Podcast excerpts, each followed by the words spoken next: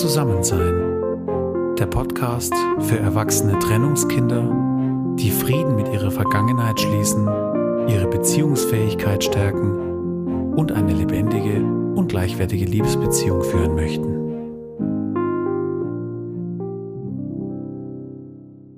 Hallo und herzlich willkommen zu einer neuen Folge von Zusammensein. Ich freue mich sehr, dass du heute dabei bist und freue mich jetzt auf die gemeinsame Zeit hier in meinem Podcast für erwachsene Trennungskinder. Mein Name ist Jenny Feuerbacher. Ich bin selbst ein erwachsenes Trennungskind. Ja, jetzt seit über elf Jahren in einer erfüllten Beziehung zu meinem Partner. Wir haben zwei Kinder und ja, ich möchte hier in meinem Podcast andere erwachsene Trennungskinder ermutigen und inspirieren und auf diese Weise begleiten auf ihrem Weg zu einer erfüllten, zu einer lebendigen, zu einer gleichwertigen Liebesbeziehung. Ich freue mich total, dass du wieder dabei bist diese Woche und spreche heute in dieser Podcast-Folge über ein super spannendes und gleichzeitig auch super herausforderndes Thema. Es geht nämlich um unsere Herkunftsfamilie. Bei meiner Arbeit mit erwachsenen Trennungskindern lässt der Blick in die Herkunftsfamilie manchmal die Vermutung aufkommen, dass unsere Herkunftsfamilie eher eine belastende Hypothek als eine wertvolle Ressource im Hinblick auf unsere Beziehungsmuster ist. Ich bin mittlerweile der Ansicht, dass unsere Herkunftsfamilie sowohl Hypothek als auch Ressource ist. Und ich möchte dir in dieser Folge davon erzählen, warum ich dieser Auffassung bin. Du erfährst, warum das Thema Herkunftsfamilie für uns erwachsene Trennungskinder meistens ziemlich herausfordernd ist, warum wir aber nicht daran vorbeikommen, wenn wir unseren Beziehungsmustern in der Tiefe auf die Schliche kommen wollen. Ich spreche darüber, warum ich bei diesem Thema immer auch auf einen liebevollen Blick in zweierlei Hinsicht achte. Einerseits einen liebevollen Blick auf sich selbst, auf die gemachten Erfahrungen, auf die eigenen Verletzungen aber auch auf einen liebevollen Blick auf alle Mitglieder unserer Herkunftsfamilie, insbesondere auf unsere eigenen Eltern. Warum unsere Herkunftsfamilie immer auch wertvolle Ressourcen beinhaltet und warum es manchmal etwas dauert, bis wir diese erkennen, erfährst du in dieser Folge. Ich wünsche dir jetzt ganz viel Inspiration und ja, möchte dich einfach ermutigen, dich mit diesem Thema in den nächsten Augenblicken ein bisschen auseinanderzusetzen.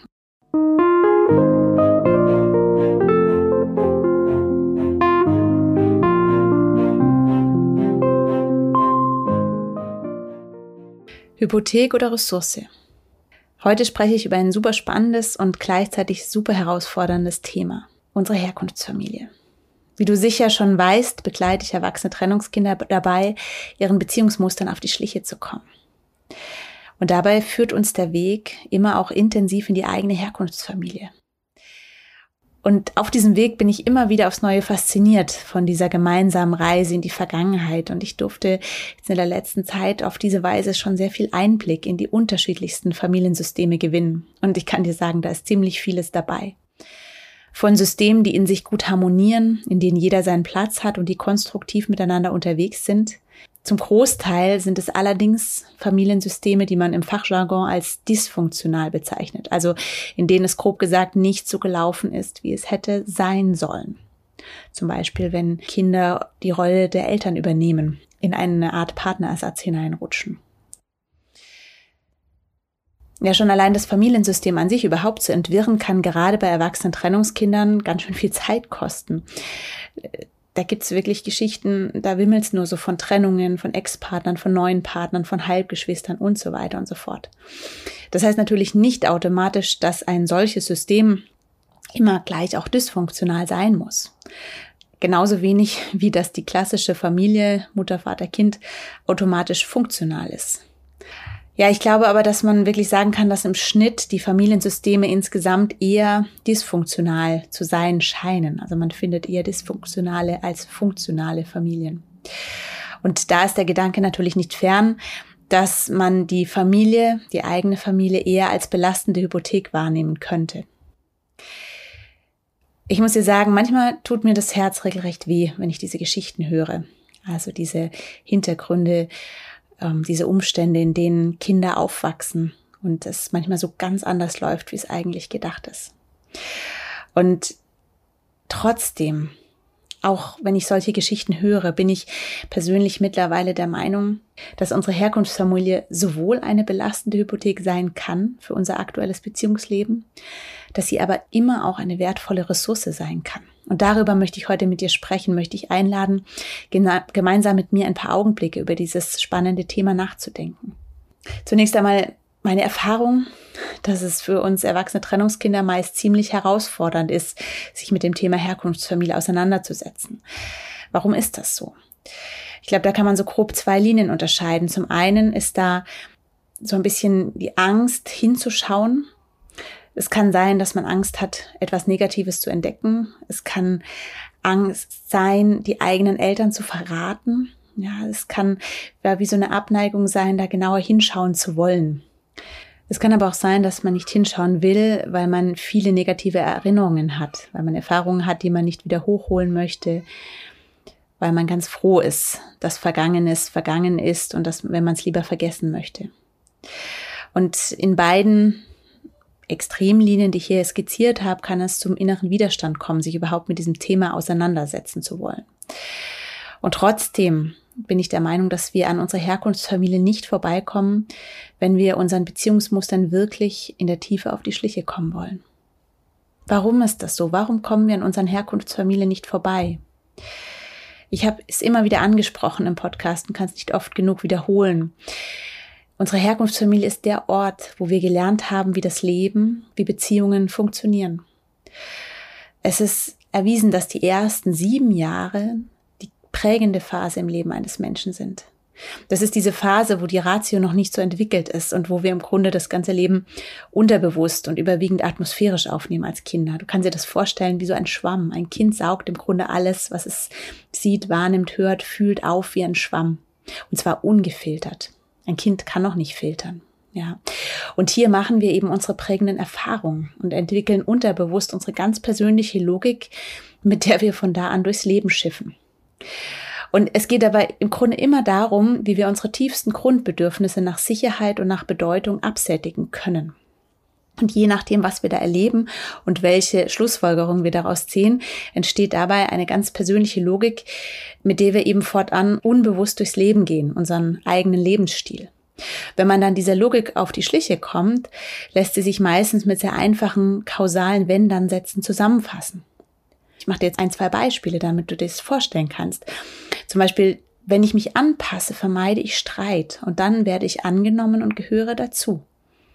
Das ist dann meistens auch in der Extremvariante, nur wenn ich mich anpasse, vermeide ich Streit. Und nur dann, wenn ich Streit vermeide, werde ich angenommen und gehöre dazu.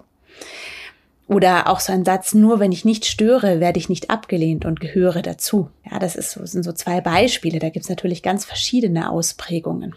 Und es ist total spannend, diese innerseelische Logik einmal mit etwas Abstand zu hinterfragen und anzuschauen.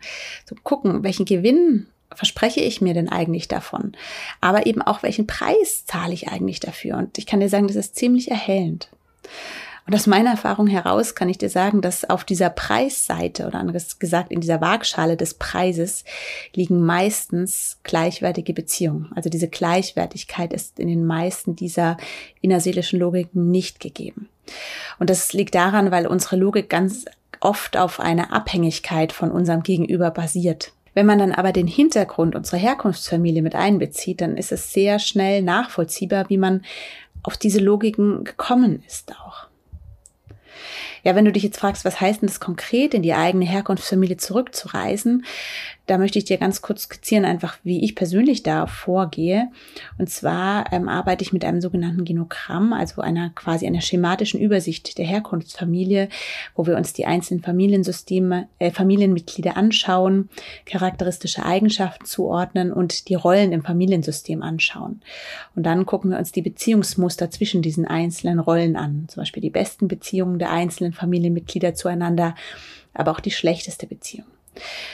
Und auf diese Weise erhält man dann einen sehr guten Überblick über das Familiensystem und die darin vergebenen Rollen und kann dann einfach das Ganze auch überprüfen, hin auf Gleichwertigkeit, auf Lebendigkeit und so weiter. warum mir mittlerweile ein liebevoller Blick so wichtig ist, wenn wir auf unsere Herkunftsfamilie sehen, möchte ich dir jetzt im Folgenden erzählen. Gerade jetzt so in der letzten Zeit, wo ich ja wieder auf Beziehungsreise mit sechs Teilnehmern bin, fallen mir im Großen und Ganzen so zwei Verhaltensweisen auf. Entweder wird die eigene Familie oder die eigenen Familienmitglieder sehr positiv dargestellt oder die Familie wird insgesamt abgelehnt oder eigene Familienmitglieder werden abgelehnt. Und ich merke gerade immer mehr, dass mir bei dieser Arbeit ein beidseitig positiver Blick immer größer und wichtiger wird. Also dieser Blick einerseits auf sich selbst, auf die eigene Kinderseele und hier geht es dann eben um die Frage, was hätte das Kind denn eigentlich gebraucht? Was hat es nicht bekommen? Wo ist denn der Kränkungspunkt des Kindes? Das ist, kann so Sachen sein, wie zum Beispiel gesehen werden, als Individuum wahrgenommen werden, zum Beispiel in einer Familie, wo es nur ums Funktionieren ging. Und wenn man dann diesen Kränkungspunkt rausarbeitet und quasi so diesen liebevollen Blick auf sich selber wendet, dann ist man ziemlich schnell dabei, anderen Familienmitgliedern die Schuld dafür zu geben, eben vor allem den eigenen Eltern oder vielleicht auch einem bestimmten Elternteil. Und das ist im ersten Schritt auch verständlich, denn ja, ja, es wäre die Aufgabe der Eltern gewesen, ihrem Kind sowohl Sicherheit und Geborgenheit als auch Autonomie und Freiheit zu vermitteln. Also so, dass es dann irgendwann voller Freude, voller Mut, aber auch voller Sicherheit geliebt zu werden in die Welt hinausziehen kann. Ja, du merkst, es ist eine innere Haltung, die ist nicht von Minderwert geprägt, wie das die meisten Menschen in sich tragen, sondern die ist sich ihres Werts bewusst, aber muss sich nicht über andere stellen. Die ist fähig, gleichwertige Beziehungen zu führen. Und das ist aber eben oft nicht der Fall. Und trotzdem ist es hier ganz wichtig, nicht an dem Punkt der Anklage stehen zu bleiben. Warum? Weil dich das kein Zentimeter weiterbringen wird auf deinem Weg in eine erfüllte Liebesbeziehung heute dann hast du zwar Schuldige, du hast zwar Sündenböcke, aber du stehst da, wo du stehst und kommst nicht voran. Und deshalb lege ich mittlerweile großen Wert darauf, gerade bei abgelehnten Familienmitgliedern durch einen Perspektivwechsel einen, sagen wir mal, zumindest etwas liebevolleren Blick auf die Person zu bekommen. Und mir geht es hier darum, dass wir abgelehnte Verhaltensweisen hinterfragen und dass wir schauen, was für ein Ziel steckt denn eigentlich dahinter. Es geht nicht ums Beschuldigen, nicht ums Verurteilen, sondern es geht darum, verstehen zu können, den anderen verstehen zu können. Und der Kern ist ja, jedes Verhalten hat ein Ziel. Nichts ist einfach umsonst. Ein tyrannischer Vater, um im Beispiel zu bleiben, tyrannisiert nicht einfach so, sondern da, da gibt, da ist eine Finalität dahinter. Wozu macht er das? Ja, was will er dadurch erreichen? Was will er dadurch vermeiden? Ja, und ich möchte hier auch wieder einmal betonen, ich bin wirklich der Überzeugung, dass Eltern in der Regel wirklich das Beste für ihr Kind wollen. Der Punkt ist, dass das Beste immer in ihrem eigenen Sinne ist. Also so, wie sie gelernt haben, was das Beste ist. Oder wie es dann auch unbewusst ihren eigenen Prägungen und Mustern entspricht. Es kann aber sein, dass das im Grunde genau das ist, was das Kind eigentlich nicht braucht. Und im Kern geht es dann auch bei dem abgelehnten Familienmitglied in der Tiefe der Seele immer darum, sich mit seiner Logik auf irgendeine Weise Sicherheit und Bedeutung zu verschaffen. Also wenn man immer tiefer reingeht in die Finalität und da so Stück für Stück runtertaucht, dann kommst du im Grunde immer bei diesen Grundbedürfnissen heraus. Und da merke ich bei meiner Arbeit immer wieder, dass das der Punkt ist, an dem die Seele dem abgelehnten Familienmitglied gegenüber gnädiger wird. Und das ist etwas sehr Wichtiges und etwas sehr Schönes. Und weißt du, wenn man dann einen Schritt weiter geht und dann in die Herkunftsfamilie des Elternteils geht, dann wird schnell noch klarer, wozu er oder wozu sie gerade diese Strategie gewählt hat und diese Finalität. Und weißt du, dieses Verständnis ist mir aus zwei Gründen sehr wichtig. Zum einen, weil ich der Überzeugung bin, dass dieses Verständnis und dieser Perspektivwechsel in den anderen ein wichtiger Schritt auf dem Weg der Vergebung ist. Und nur durch Vergebung kannst du diese Kluft zwischen dem, wie es hätte sein sollen und wie es wirklich war, überbrücken. Das ist der einzige Weg, der darüber führt und der einen Neuanfang ermöglicht. Und gerade weil dieses Thema so zentral und so wichtig ist, möchte ich es heute nur ganz kurz streifen und in einer meiner kommenden Podcast-Folgen ausführlich aufgreifen. Ein anderer Grund, warum mir dieser Perspektivwechsel so wichtig ist, ist der, weil gerade in den abgelehnten Familienmitgliedern oft wertvolle Ressourcen stecken, Ressourcen, die wir oft dringend für unsere eigene Persönlichkeit brauchen. Nehmen wir nochmal das Beispiel eines Vaters, der als tyrannisch erlebt wurde der hat nicht nur negative Seiten. Und wenn wir uns erlauben, auch nach den positiven Eigenschaften zu suchen, finden wir vielleicht gerade hier zum Beispiel die Durchsetzungskraft und die Entschiedenheit, die wir bislang vergeblich versucht haben, in unserem eigenen Leben zu integrieren. Und das möchte ich heute bewusst machen. In all deinen Familienmitgliedern stecken wertvolle Ressourcen, die du ebenfalls anzapfen kannst. Aber das funktioniert eben nur, wenn du sie annimmst. Von einem Menschen, den du innerlich ablehnst, wirst du nichts übernehmen wollen. Ja, und nun möchte ich abschließend noch darüber sprechen, warum es in meinen Augen immer auch um einen ressourcenorientierten Blick geht. Weißt du, ich habe die Woche ein sehr schönes Feedback bekommen von einem meiner Mentees. Der sagte, Jenny, du hast mir geholfen, dass ich in meiner total verkorksten Familie tatsächlich doch auch Ressourcen sehen kann. Und das ist völlig neu für mich. Es hat mich unglaublich gefreut, dass mein Menti das gesagt hat. Weißt du, ich glaube, wir sind manchmal recht mangelorientiert unterwegs und vergessen dabei, wie viel wir auch im positiven Sinn mitbekommen haben. Und dieses Bewusstsein ist wichtig. Es kann uns helfen, Frieden mit unserer Geschichte zu schließen. Auch dann, wenn sie noch so verkorkst war wie die meines Mentis. Und oft entwickeln wir ja gerade aus unserem Mangel heraus wertvolle Eigenschaften, die uns helfen, unser Leben zu meistern. Zum Beispiel Unabhängigkeit und Stärke. Vielleicht aber auch Empathie und Einfühlungsvermögen. Vielleicht Anpassungsvermögen und so weiter.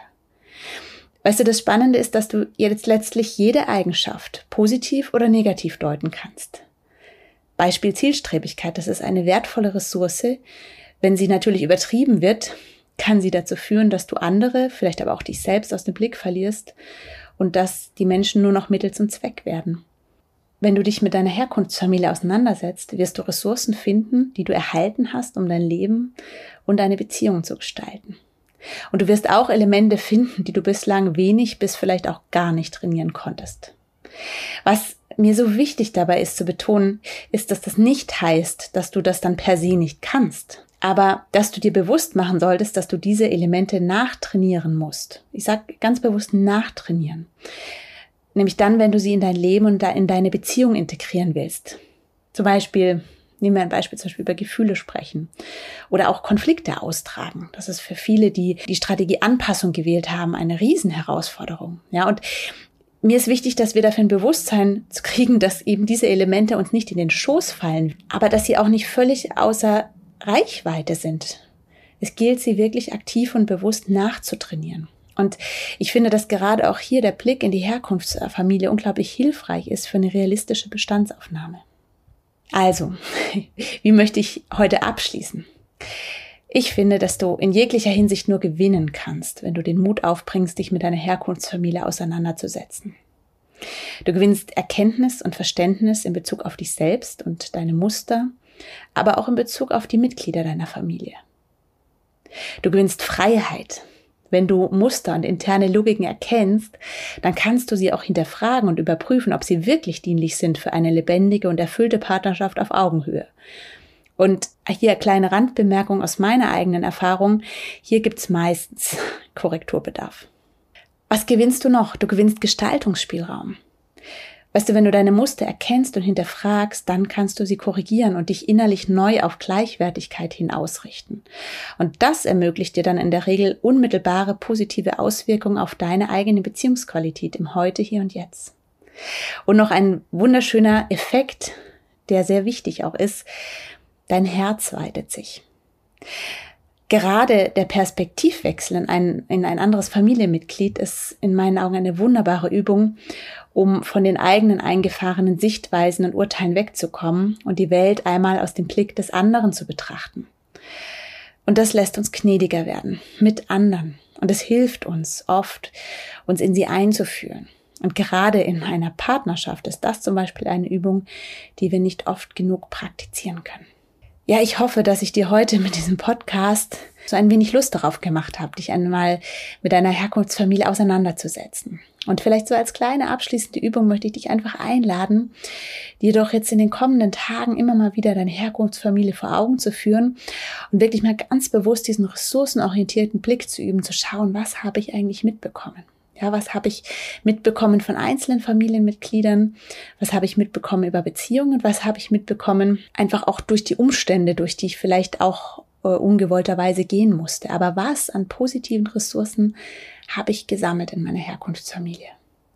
Und ich bin mir sicher, du wirst da einiges finden. Und wenn du ein bisschen krebst, findest du vielleicht auch Dinge, an die du bislang gar nicht gedacht hast. Ja, ich würde mir einfach wünschen, dass das heute so ein bisschen das Ergebnis ist, auch dieser Podcast-Folge, dass du merkst, dass du einen Schatz hast in deiner Herkunftsfamilie, und dass du durch diesen positiven Blick auch den Mut hast, auch hier nochmal genauer hinzugucken in Bezug auf dich selbst und auf deine eigenen Verletzungen, um diesen Schritt auch gehen zu können, wirklich auch Frieden mit dem zu schließen, was war. Auch dann, wenn es anders war, wie es hätte sein sollen. Und das wünsche ich dir von ganzem Herzen, weil ich einfach der festen Überzeugung bin, dass, dass dieser Frieden mit unserer eigenen Geschichte einfach die beste, die sicherste, die wertvollste Basis ist für unsere Beziehung heute für unsere Partnerschaft heute, für unsere Familie heute. Und dass es die beste Basis ist, in der unsere künftige Generation aufwachsen kann. Mit ermutigenden Beziehungsvorbildern, mit befriedeten Seelen. Das ist mein großer Traum und ja, vielleicht gehen wir heute gemeinsam ein Stückchen näher darauf zu.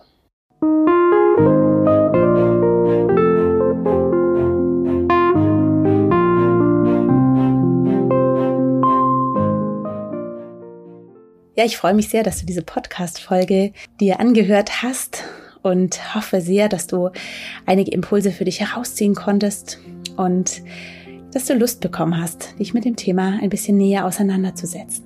Wenn sie dir gefallen hat, freue ich mich natürlich riesig, wenn du sie likest, wenn du den Podcast weiterempfiehlst.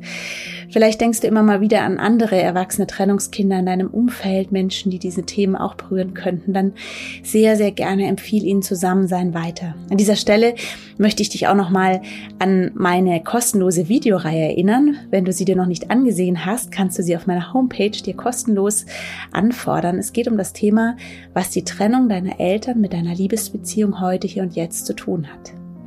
Und du findest sie auf meiner Homepage www.zusammen-sein.com unter dem Button für dich.